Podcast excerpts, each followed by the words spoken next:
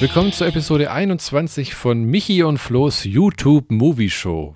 Heute bei Wir schauen uns Filme auf YouTube an, weil unsere DVDs in einem gigantischen Berg inzwischen immer auseinanderzuhalten sind. Die Jäger. Und weil wir den Film nicht auf DVD haben. Ba, ba, ba, wir haben das Original, wir haben es gekauft, wir haben den Kassenzettel, wir haben alles. Genau. Die, die Jäger. VHS. Die, wobei es wäre fast interessant bei dem Film, jemanden zu finden, der einen verklagen kann. Einfach nur nach dem Motto, hey, zeig doch mal das Dokument, wo drauf steht, dass du den lizenziert hast. Du, du, du, kannst mir nämlich auch nicht erzählen, dass die deutschen Firmen, die den Film rausgebracht haben, den irgendwie lizenziert haben. Dieses, dieses ominöse HD-Master, das die irgendwo ausgegraben haben. Ja. Wo, wo offensichtlich äh, äh, eine französische Kinorolle hochgezogen wurde.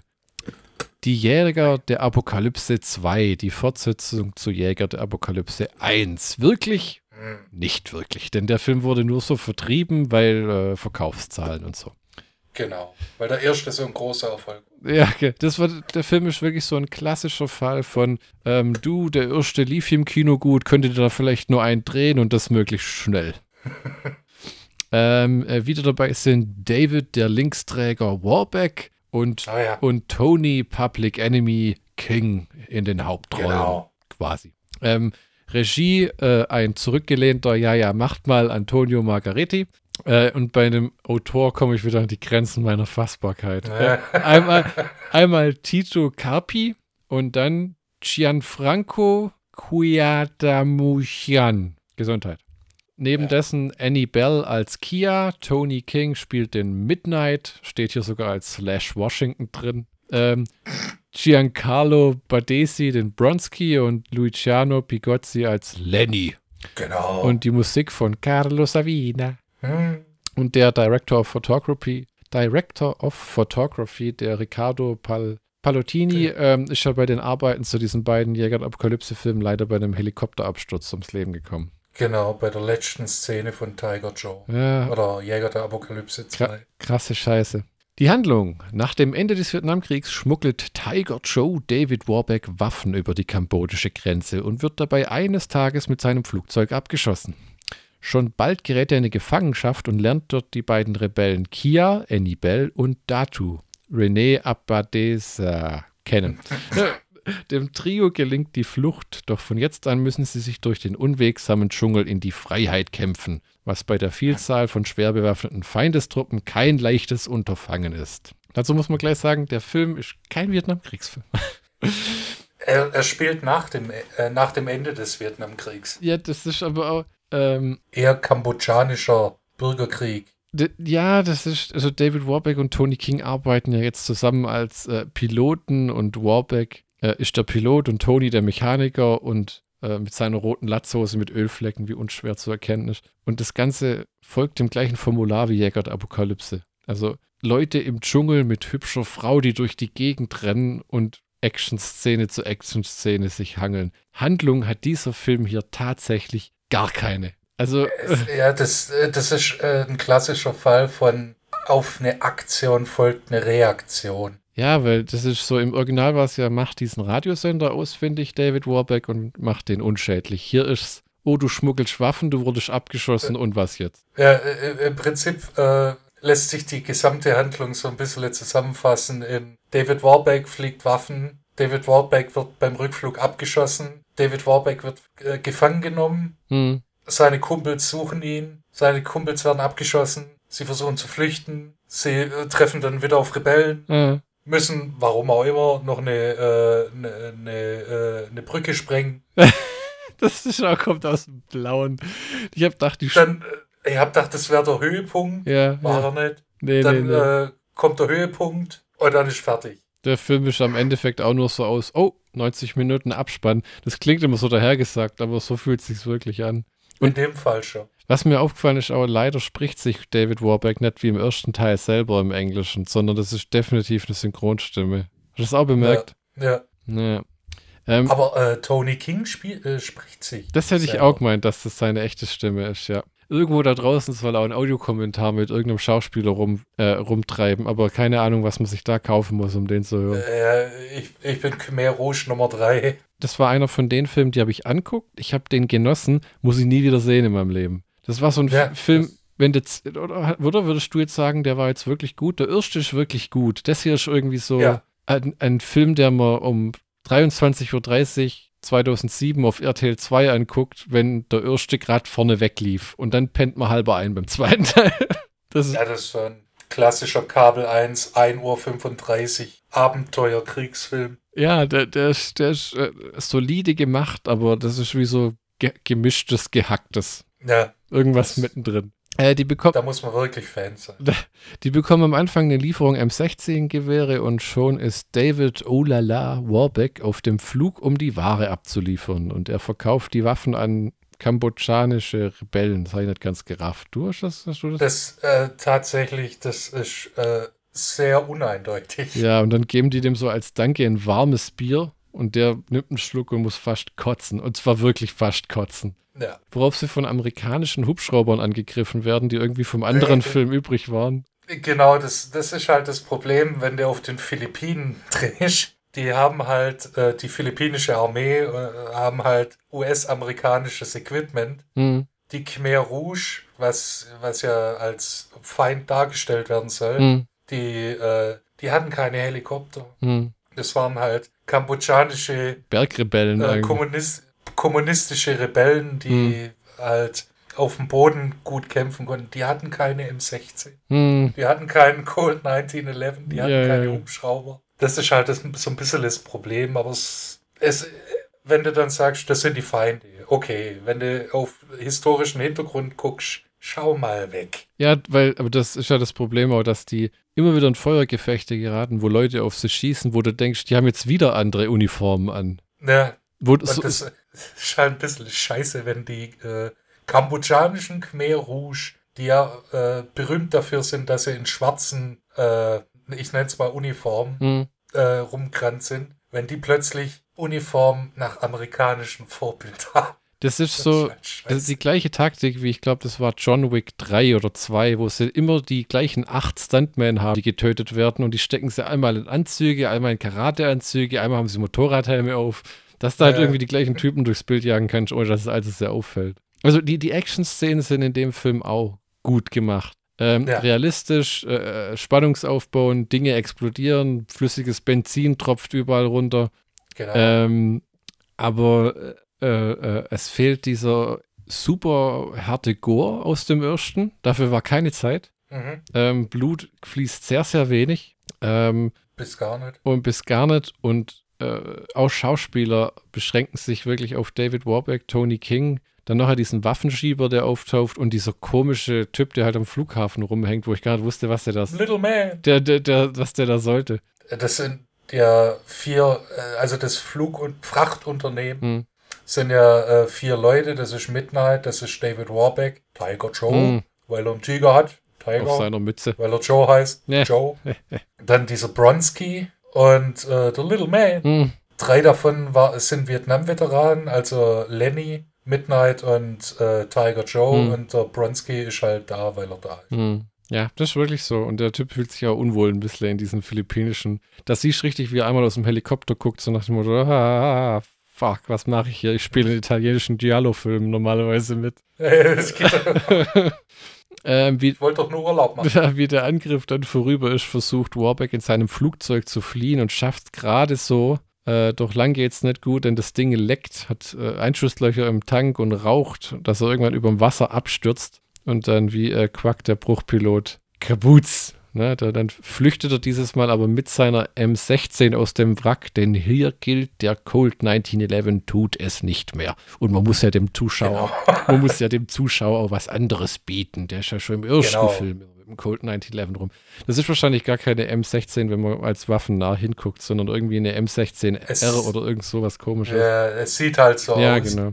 Und außerdem ist er ja auch pissed as fuck, weil seine Kippen äh, nass gemacht Das ist immer noch im Film. David Warbeck braucht seine Kippen. Ja, aber Ähm, als nächstes tritt Warbeck fast in eine Falle und öffnet die alte Wunde an der Seite seines Bauches, wo er im ersten Teil die Lanze reinbekommen hat. Äh, genau.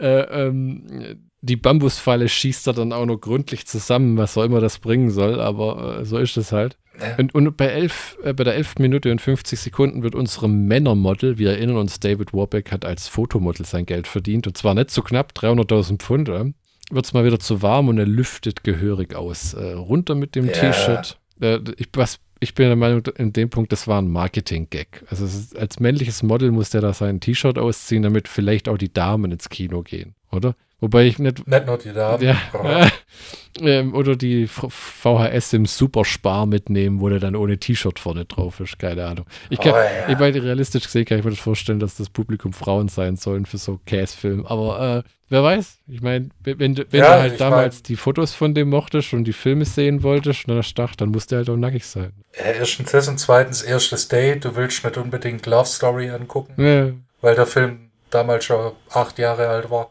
Äh, es ist, halt es ist schwer, schwer, den Marktanteil von Frauen bei philippinischen Vietnamkriegsfilmen von italienischen Regisseuren mit neuseeländischen Fotomodels richtig auszuwerten im Jahr 2021. Wenn, wenn du das so sagst, dann kommt das irgendwie ein bisschen negativ. Und wie du sagst, äh, David braucht dann erstmal eine Kippe. Äh, ja. Doch das Ding ist leider nur ein Imitat. Er muss böse husten von dem Kartoffelkraut, das sie dann in sein gutes Marlboro-Papier gepackt haben und spuckt durch mal aus. Weil der wird ja irgendwie von diesen Rebellen gefangen genommen, die dann eigentlich die Waffen liefert oder doch nicht? Keine Ahnung. Ja, eben nicht. Ich glaube, der liefert die Waffen an eine andere Rebellengruppe, ah. die aber das Gleiche will. Hm. Ist, schon, die, ist schon himmelskonfus. Ja, schon ein bisschen. Äh, und wir begegnen dann zum ersten Mal der schönen Annie Bell, die David verarztet. Ja. Und, und einer der Rebellen wirft ihm dann eine Packung Zigaretten hin. Denn wie in Jäger des Eukalyptus 1 etabliert, David mag kein Wasser und kein Brot. Zigaretten sind, was ihn fröhlich stimmt. Bei schlechter Laune wie in größter Not. Hast du dir auch gedacht, bei den ganzen Landschaftsaufnahmen, die Philippinen sind schon echt schön. Also. Äh, ja, das. Aber einen Film drehen will ich da nicht. Ja, heiß, heiß wie Sau und hohe Luftfeuchtigkeit und nicht gerade ideales Wetter für Moppelchen wie uns, aber wenn die nicht gerade jeden wahllos umbringen da unten, könnte man da tatsächlich mal Urlaub machen. Äh, Philippinen sind da, also ein paar Landstriche sind da echt gefährlich. Ja, ja, das ist wie so. Äh, äh Manila. Kannst gleich nach Myanmar und sagen: Guten Tag, ich bin Christ. Ich würde gerne in euer Hotel einchecken. Wann ist denn sonntags der Gottesdienst? Ja. Man, gibt, äh, man begibt sich dann mit dem gefesselten Warbeck in ein Dorf. Äh, immerhin kommt ähm, in der 20. Minute, äh, sind wir bei der 20. Minute und es gibt immer noch keine Schießerei, also geht es jetzt zur Sache. Die Rebellen, oh ja. geg die Rebellen gegen so eine Art Vietcong. In dem Szene haben sie irgendwie vergessen, dass sie nette. Das ist echt, ah, okay. da sind sie das. wirklich als Khmer Rouge zu erkennen.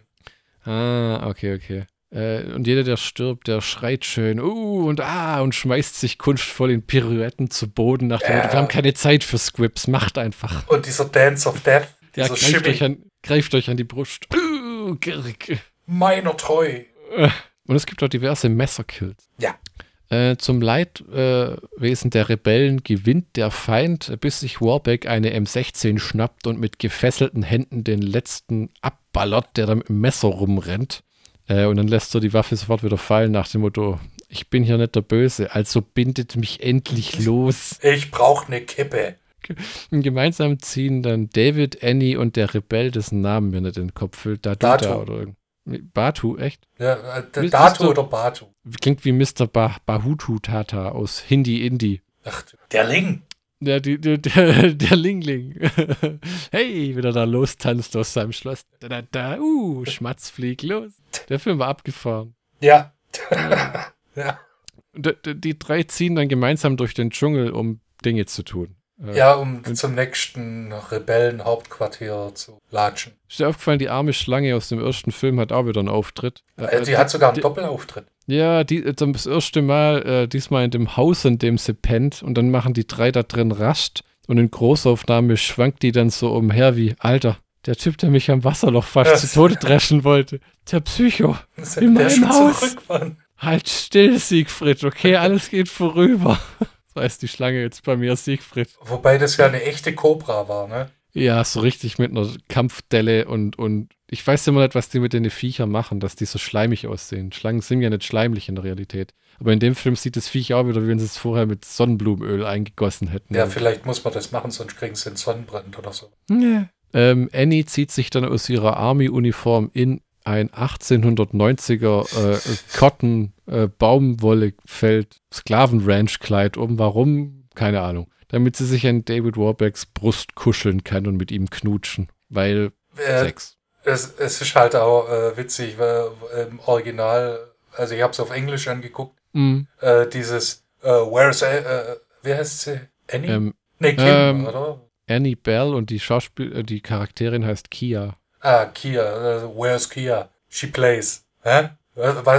Sie spielt. Ja, was spielt sie? Gitarre, Klavier? Nee, sie zieht sich vermodernde Kleidung an von äh, französischen Plantagenbesitzern. Ja, ja. Was mir in 100 kalten Wintern nicht äh, einfallen würde, mir vermodernde Kleidung anzuziehen. ja, ja. Aber wer bin ich?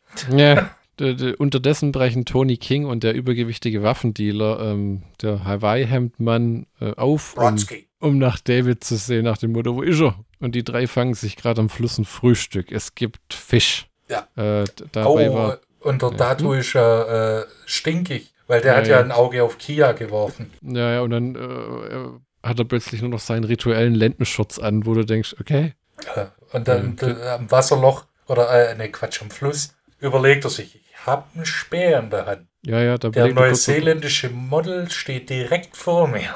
der überlegt echt kurz, den umzubringen und im Wasser dann davontreiben zu lassen und sowas, gell? Ja, aber dann hat der Kia äh, was dagegen. Hm, hm. Nein, ich liebe ihn. Ich habe gestern mit ihm geknutscht und will jetzt mein Leben mit ihm verbringen. Ah. Scheißegal, du bist wie ein Bruder für mich. Alter, Hm. zu oft gehört.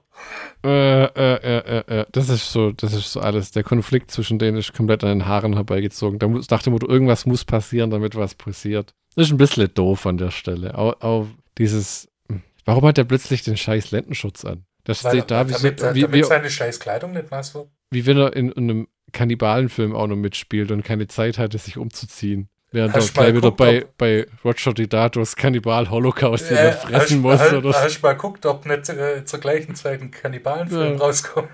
Das könnte sein. Das Zeug müsste ja eigentlich auch alles auf den Philippinen gedreht worden sein, oder? äh, entweder das oder irgendwo in Südamerika, Brasilien, da haben sie auch viel. drin. so Kannibal Äh, Ferox. Ja. Eine Wagenladung Soldaten hält dann ja neben ein Flussbett und alle rennen in den Dschungel.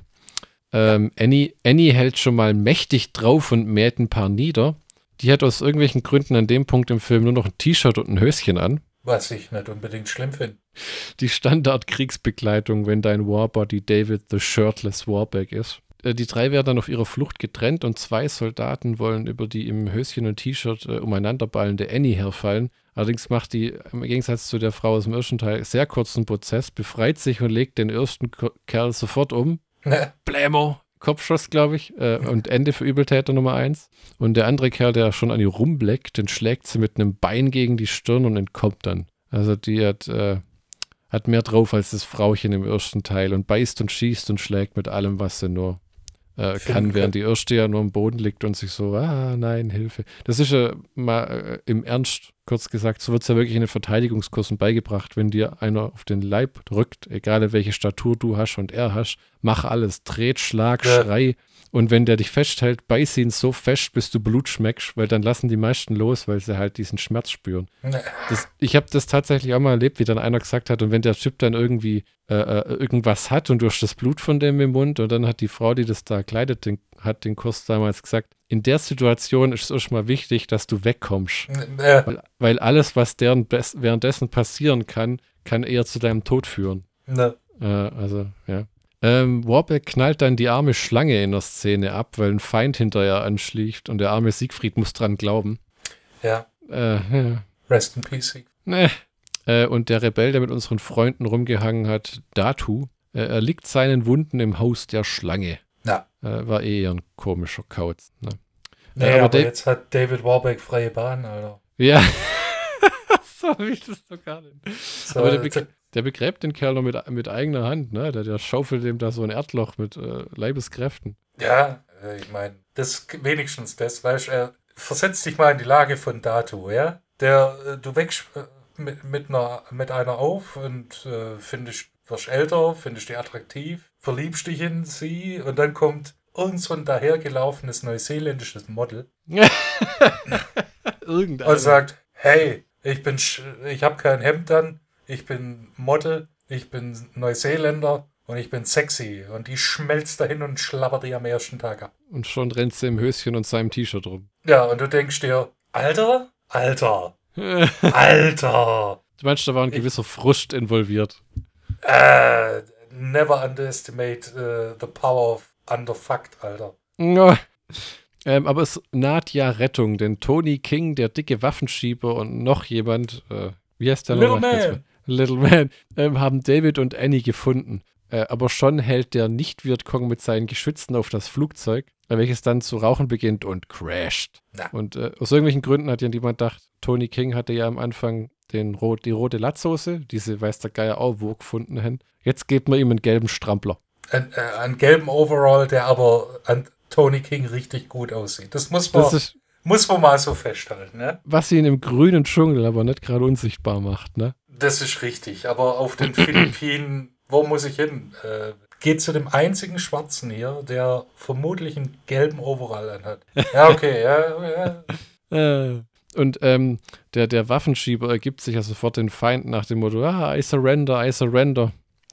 Ich habe nicht so ganz geschnallt, warum der dabei ist. Den, den, den mobben sie ja immer, dass er fett wäre. Und in einer Szene siehst du, wie er sich so ein Buffet reinschiebt und du denkst, äh, Ne? dass halt irgendeiner nochmal abkratzen kann, das ist wie im Slasher-Film. Aber so, Und- so ein bisschen tut er mir ja leid. Ja, das stimmt, die arme Sau. Will nicht Äh. da sein, ist halt, will seinem Kumpel helfen. Ja, kommt aber auch echt nicht zurecht im Dschungel. Ja. Dann äh, springt David welches T-Shirt Warbeck aus dem Dschungel und mäht die gesamte feindliche Einheit nieder. Ja. Und äh, Annie hat leider inzwischen ihre Hose wiedergefunden, ähm, aber immer noch den BH verlegt. Richtig. Jetzt ist sie, nämlich, äh, jetzt ist sie nämlich Pretty Lady. ähm, äh, unsere Helden treffen dann auf ein paar Zivilisten, die Vorräte plündern, nachdem ihr Dorf von den, von den, wie, ach, wie sie? Khmer Rouge. Ja, das kann sich doch keiner merken, Die rote die. Khmer. Gibt's die heute noch? Nee, äh, 1998 wurde äh, Pol Pot, der Ja. Führer der Khmer Rouge, äh, gestürzt und äh, getötet. Ich sag dir, die gibt's nicht mehr, das war ein Marketingproblem vor allem.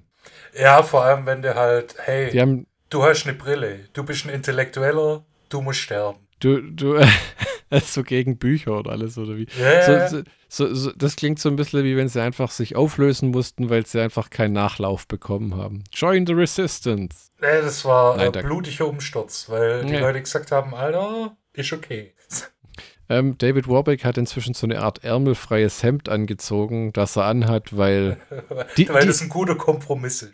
die wechseln alle in dem Film die Kleider. Teilweise, wenn sie aus dem Bild laufen, haben sie in der nächsten Szene was anderes an, weil fuck Continuity.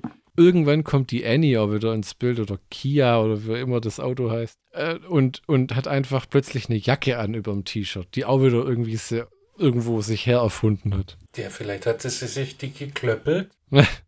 Ähm, die, stößen, äh, die stoßen dann auf so ein äh, Versteck des Tigers, äh, wo Reis, Waffen, Schnaps und andere Dinge gelagert werden.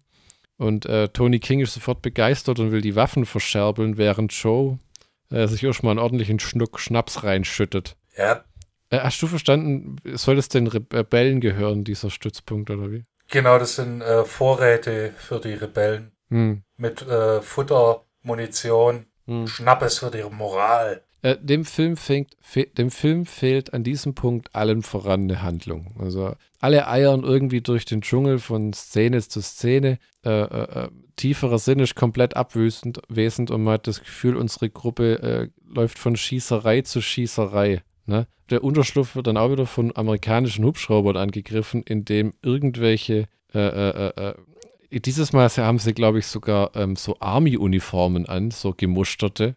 Ja, Die da, scheiße.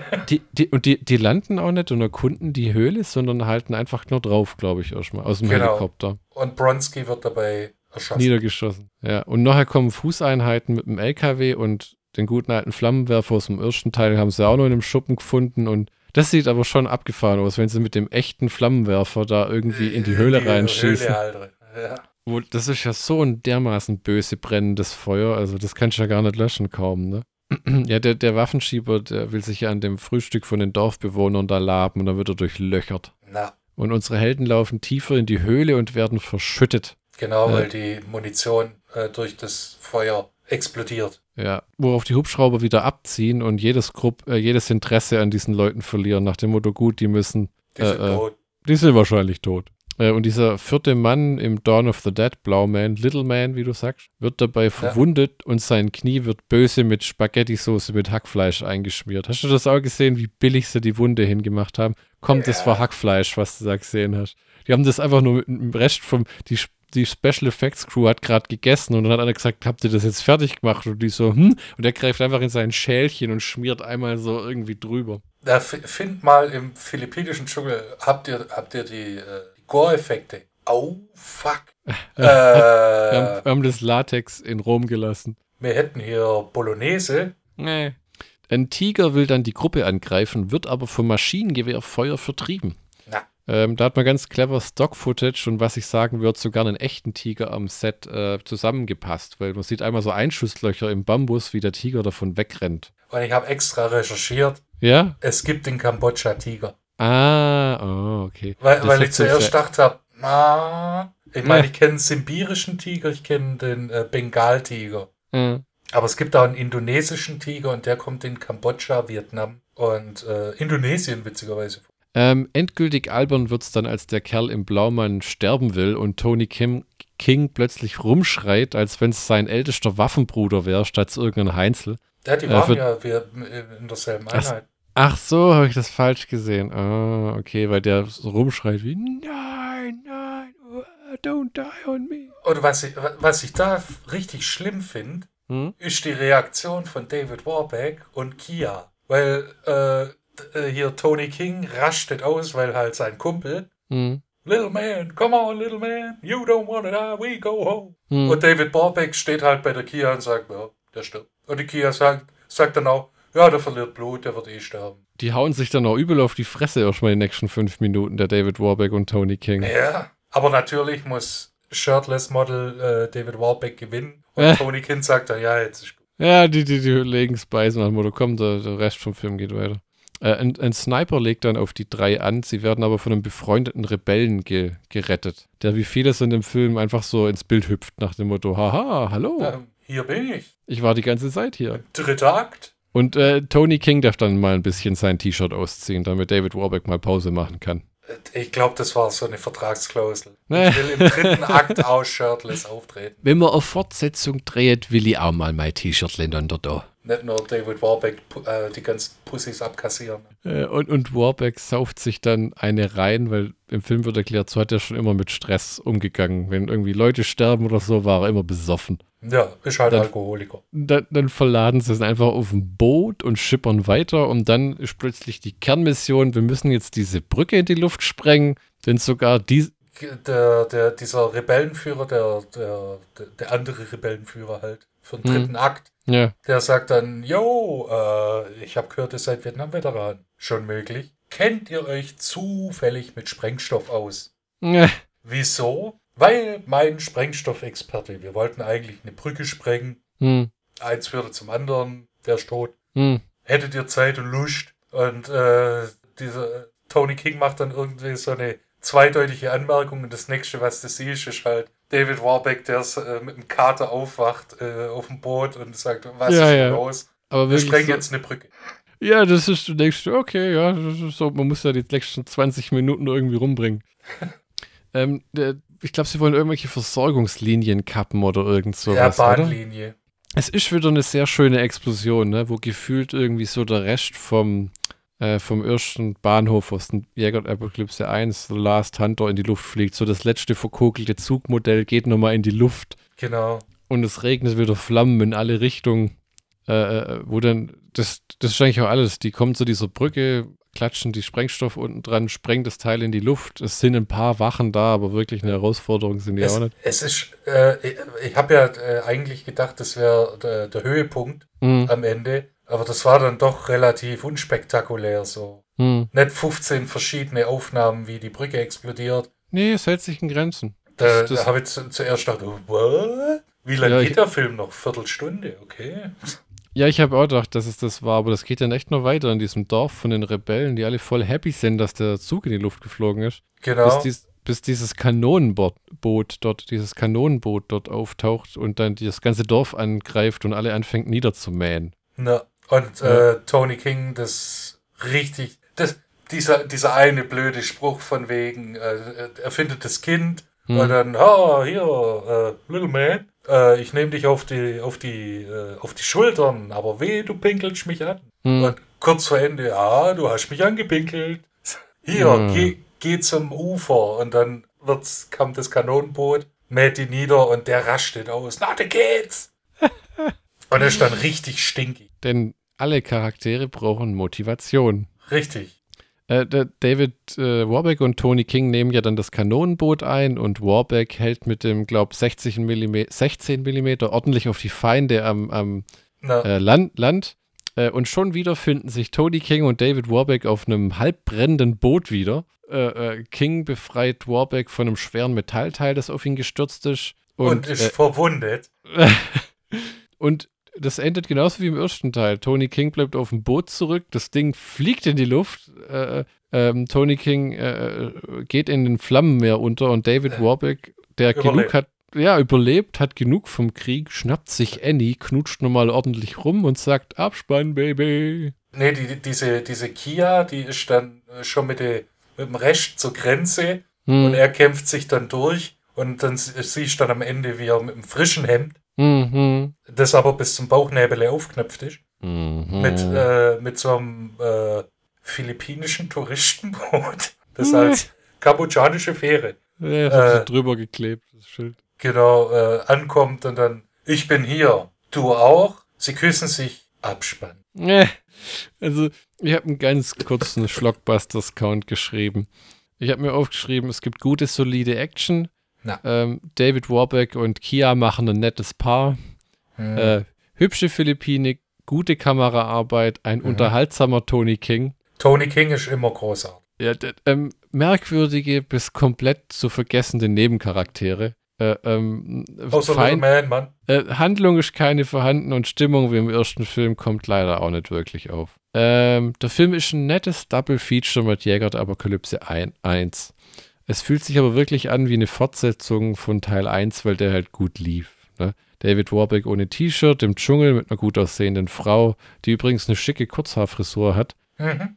Ähm, ordentliche Action, aber es wirkt etwas sparsamer umgesetzt. Die Bluteffekte sind weniger, den Gore haben sie eigentlich komplett rausgelassen. Man hat nicht wirklich ein ausführliches Drehbuch geschrieben, sondern es fühlt sich teilweise schon an, wie wenn sie an Sets verschiedene Sachen einfach zusammengefilmt haben, was vielleicht dann auch nicht der Fall war. Aber man weiß ja immer nicht dadurch, dass die Filme so eine lange Geschichte hinter sich haben und oft als so B-Movies geendet sind, ob da nicht irgendein Produzent damals noch dran rumgeschnitten hat, ob das Ding nicht tatsächlich länger war. Das ist ja alles im Äther der Zeit Zeit verschwunden, diese Information. Ja. Ne? Und selbst wenn die, Le die Leute, die heute nur leben, also zu Fulci und sogar Bruno Mattei und den Best Namen gibt es lange Dokus, aber ich weiß nicht, ob man jetzt zu Antonio Margaretti eine 90-minütige Doku filmen, äh, finden würde irgendwo. Oder mal. Glaube ich, ich nett, aber es wäre wahrscheinlich interessant. Ich habe nicht mal ein gescheites Interview mit dem Mann auf YouTube gefunden. Nur ein einziges, das war ein italienisch ohne Untertitel. Nice. Also von mir gibt es für Jack der Apokalypse eine, einmal, äh, eine klare Empfehlung fürs einmalige Anschauen.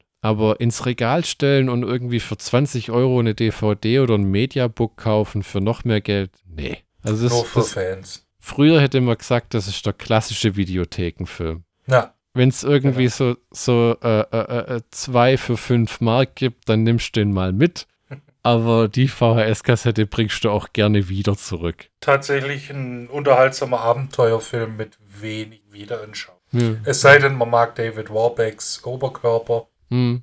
oder äh, Tony King. Und wer tut es nicht? Ja, richtig. Ich, ich also nach, nach den äh, beiden Schlockbusters-Folgen bin ich Tony King-Fan. Der müssen wir mal gucken, was der noch so alles getrieben hat. Ob der in den USA irgendwelche B-Movies oder so 90er Jahre Actionfilme wie so, so Power Force oder Zero Tolerance oder so könnte ich mir Also vorstellen. der wäre prädestiniert für Shaft. War der nicht sogar in einem Shaft-Teil? Ich, ich glaube ja. Aber äh, ich habe es gerade nicht äh, vor mir, aber es würde auf jeden Fall passen wie Arsch auf Eimer. Auf jeden Fall war es das für heute. Ende Gelände Ahoi in Hanoi und mehr will ich dazu nicht sagen. In Folge 22 von 2978 bereits fertig ausgeplanten Episoden geht es weiter. Weißt du was, was ich nicht weiß? Eine Menge sogar. Ge geht's weiter mit Marlon Brando in DNA Experiment des Grauens, auch hm. Island of Dr. Moreau. Genau. Richtig? Ja. Und, und The Fuel, ein Film, in dem Nazis eine Formel erfinden, mit der man künstlich Benzin herstellen kann. Ebenfalls oh. mit Marlon the Blob Brando. Das hört sich nach einem richtigen Schlockbuster an. Oh ja. Vor allem, wenn sie es dir dann noch ernsthaft verkaufen und Richard Lynch den bösen Nazi spielt. Wir bedanken uns für unsere großartige Arbeit, sind rundherum zufrieden mit uns selbst und finden auch sonst keinen Grund, mit unseren beiden hervorragenden, amüsanten Persönlichkeiten irgendwie bescheiden umzugehen. Das war Episode 21 von Schlockbusters. Mit uns, den Menschen hinter den Mikrofonen. Kapui, Michi. Bababui. Auf Wiedersehen.